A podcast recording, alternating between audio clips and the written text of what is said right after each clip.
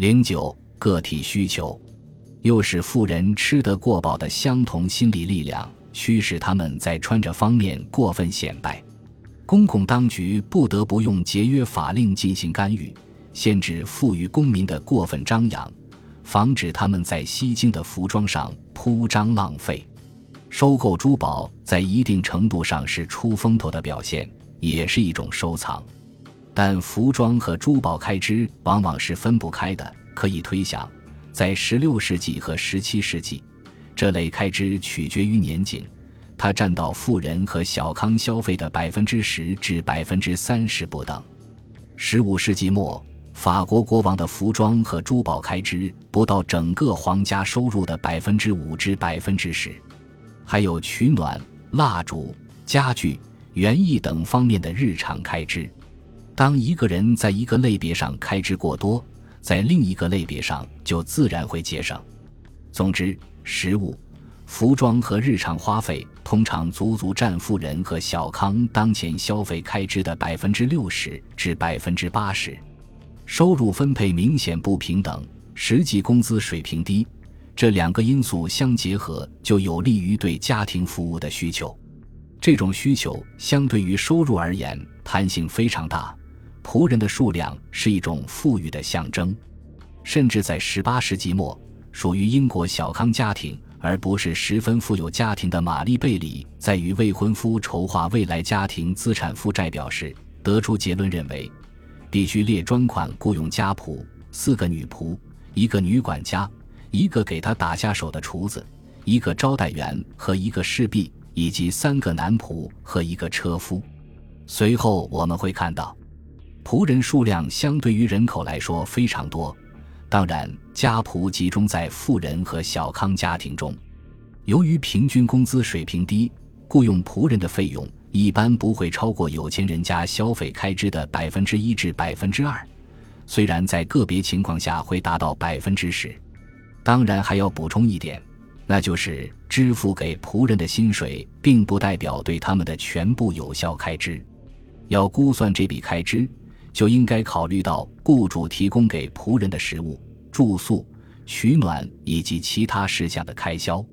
到17世纪末，阿姆斯特丹巨富科内利斯德扬·冯尔米特每年花费40弗罗林给他十个仆人中的每一个提供衣服。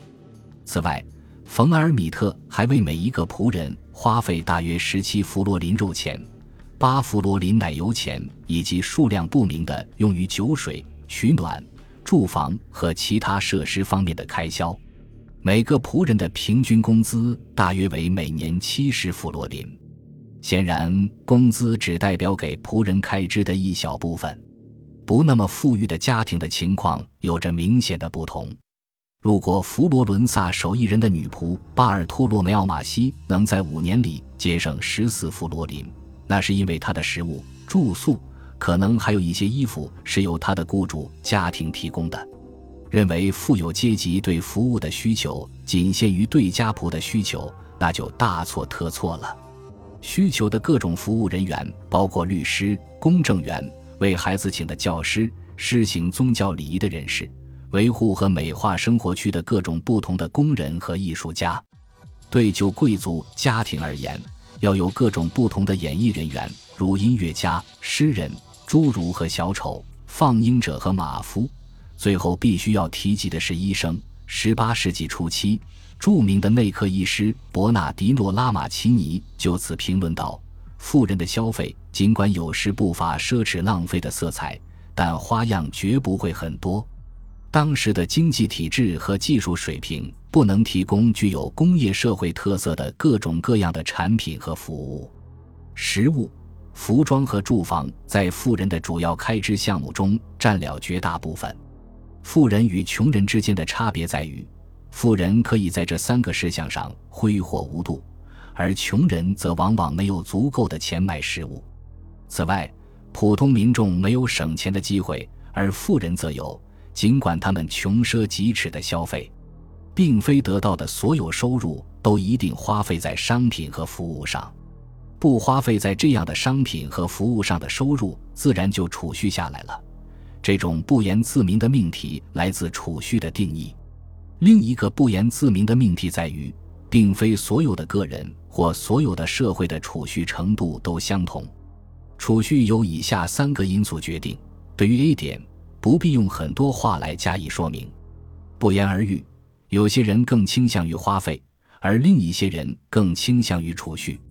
但是从一种宏观经济的层面来看，社会文化因素对人们的消费或储蓄的倾向有着强大的影响力。甚至在没有组织宣传的情况下，时尚、效仿、显摆或流行的保险或非保险条件，都会影响当前收入用于消费开支的数量。对 B 点来说，当收入高时就有储蓄的可能性；当收入低时，这种可能性就不存在。这是显而易见的。这对于个人和社会都是适用的。从长期来看。收入和消费之间的关系不像从短期来看那样稳定。制度的变化、道德和流行趋势会严重影响所谓的消费函数。但是再从更长远来看，事实依然如此：收入越低，储蓄的可能性越小；反之亦然。在一六三零年的都灵，由于瘟疫，所有的人都被隔离在他们的住房里接受检疫。但是市议会注意到。大多数工人都是得过且过，也就是说，他们没有可依赖的储蓄，因此，当他们被限制在住房里的时候，就不得不接受市里的补贴。但如我们反复指出的，即使在较低层的阶级当中，贫困程度也是不一样的。如果有得过且过的人，那么也就有勒紧裤腰带、节制欲望、千方百计来节省几个硬币的人。如果对大多数人来说，储蓄下来的小钱暗示着英勇的牺牲，那么收入对有些人来说就能高到允许轻松的积累大量的财富的程度。希尔顿认为，在十四和十五世纪的某些年里，康沃尔郡的公爵能将高达其收入百分之五十的钱储蓄下来进行投资。一五七五至一五七八年，在罗马，奥德斯卡奇家族享受着一种很高水准的生活。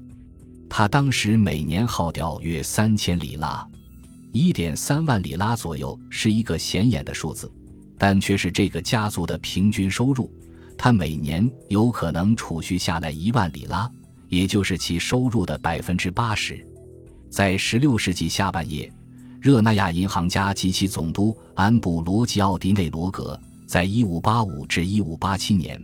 平均将超过其年收入的百分之七十储蓄下来用于投资，尽管他生活标准很高，开支很大。在十七世纪早期的那几十年，佛罗伦萨的里卡尔迪家族将其年收入的约百分之七十五储蓄下来进行投资。科内利斯·德扬·冯·尔米特是十七世纪末阿姆斯特丹五六个最富有的人之一。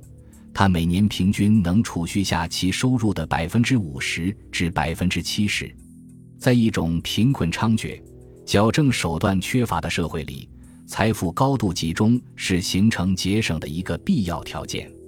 让我们看一下格雷戈里金对一六八八年英国的估算数据，这些数据的可靠性与我们所讨论的问题并不相关，它们即使纯粹是人为的。仍然可以被当做一个假设性样板。英国全年的总收入估计为四千三百五十万英镑，其中百分之二十八集中在百分之五的家庭手里。这一事实意味着，这种家庭的年平均收入为一百八十五英镑，因此显然有可能储蓄下来一部分。实际上，格雷戈里金估计，这种家庭能将其年收入的百分之十三储蓄下来。他们总共能储蓄一百三十万英镑，这是全国储蓄钱数的百分之七十二。如果把四千三百五十万英镑的全国收入按照完全平均的方式，在构成英国人口的一百三十六万家庭中进行分配，每一个家庭会得到三十二英镑的收入。在这个水平上，没有一个家庭能够储蓄，全国的储蓄实际上会化为零。根据格雷戈里金的估算，17世纪末，全英国的结余不少于全国收入的百分之五。此时的英国是曾经存在过的最富有的工业化之前的社会之一，但它并不具有一种收入高度集中的特征，而是恰恰相反。一种收入更加集中的、比较贫穷的经济体，完全可以储蓄百分之五以上。雄伟的教堂、壮丽的修道院、豪华的住宅以及宏大的防御工事，向世人证明，肯定有巨大的结余用来进行大量投资。普遍的低收入水平会妨碍结余积累，而收入集中却有助于结余积累。收入的结余是这两种相反力量作用的结果。把所有因素都考虑进来，就可以认为，在地区的普遍状况下，工业化之前的欧洲社会在正常年度里能储蓄收入的百分之二至百分之十五，正常年度中的工业社会能储蓄收入的百分之三至百分之二十。但是两者的实质差别在于。工业社会在给大众提供高水平消费的同时，还能够实现这样高水平的结余；而工业化之前的社会，只有在对广大民众强加一种低的可怜的生活标准的情况下，才能有结余。况且，正常年度是工业社会的标准，“正常”一词用于工业化之前的欧洲，就具有一种讽刺意味。在那种岁月里，生活艰辛，欢笑是用泪水换来的。盛宴是用悲剧换来的，悲剧的频率和程度都高不可言。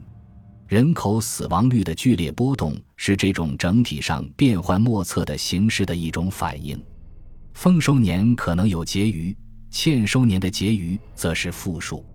求平均值没有什么意义，因为会勾销那个时期的主要特征之一，即一年与下一年之间的强烈反差。